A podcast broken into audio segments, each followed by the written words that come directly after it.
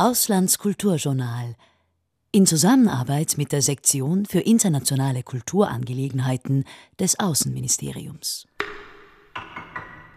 Herzlich willkommen zum Auslandskulturjournal dieser Woche. Heute sind wir zu Gast bei Mario Vielgrader. Er leitet das österreichische Kulturforum in Japan. Wo genau liegt das und wie sieht es dort aus? Ja, das, das österreichische Kulturforum Tokio ist äh, in einem äh, Gebäudekomplex äh, Areal untergebracht, ähm, das aus, der, aus dem Jahr 1975 äh, stammt vom, äh, vom äh, japanischen Star-Architekten Fumihiko Maki geplant und umgesetzt. Und da wurde damals von Anfang an schon die Existenz einer Kultureinrichtung mitgedacht. Das Kultur, österreichische Kulturforum in dem Sinn, wie es heute besteht, gab es damals noch nicht. Aber es äh, gibt Veranstaltungsräumlichkeiten, die wir nützen können für Ausstellungen, für Filmvorführungen, für äh, Lesungen, für Diskussionen. Wir haben das Glück, dass wir in einer sehr zentralen Lage äh, in Tokio sind, die auch gut erreichbar ist.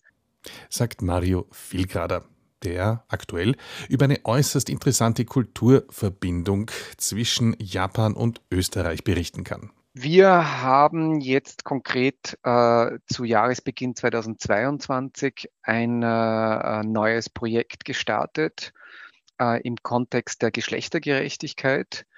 Äh, wir haben äh, eine, es gab eine gebürtige Wienerin, Beate Sirota, die äh, die Gleichstellung von Frau und Mann in die japanische Verfassung hineingeschrieben hat, aufgrund äh, äh, verschiedener äußerst interessanter Umstände.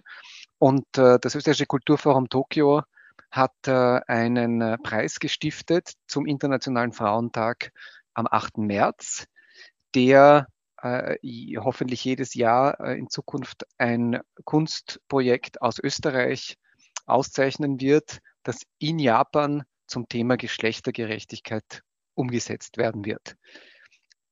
Dieses Jahr ist die, äh, die Preisträgerin äh, eine junge Österreicherin Martha Schnuderl, die ab dem Sommer in Japan sein wird und hier ihr eingereichtes und ausgewähltes, ausgezeichnetes Projekt umsetzen wird. Hätten Sie das gewusst? Wie so oft ist der Wirkungsbereich der österreichischen Auslandskultur vielfältiger als bei uns in der Heimat angenommen. Auch gerade in Japan, abgesehen von Tourneen der Wiener Philharmoniker oder anderer klassischer Musikexportartikel. Mario Vielgrader. Die Kulturarbeit äh, ist äh, äh, eine, eine wirklich große Verantwortung hier in Japan, weil Österreich sehr stark über die Kunst und Kultur wahrgenommen wird. Äh, die äh, erfahrungsgemäß allererste Assoziation und, äh, und sozusagen Reaktion in Bezug auf Österreich ist immer oder oft, sehr oft im Zusammenhang mit Kunst und Kultur.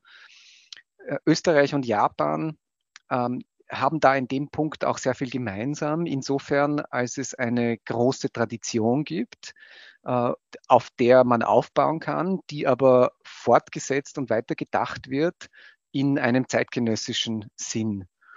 Äh, und äh, nachdem von den Japanerinnen und Japanern sehr großes Interesse und sehr großes Verständnis besteht ähm, für den Kunst- und Kulturbereich, weiß man auch sehr genau, was hier Österreich alles zu bieten hat.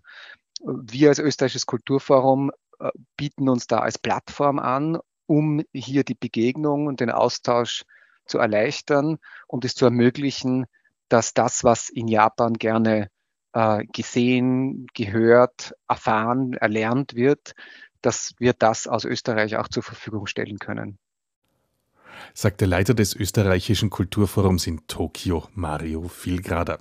Von Tokio aus geht es nächste Woche wieder nach Europa, nach Albanien, nach Tirana.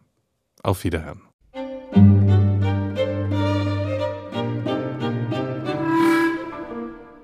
Auslandskulturjournal in Zusammenarbeit mit der Sektion für internationale Kulturangelegenheiten des Außenministeriums.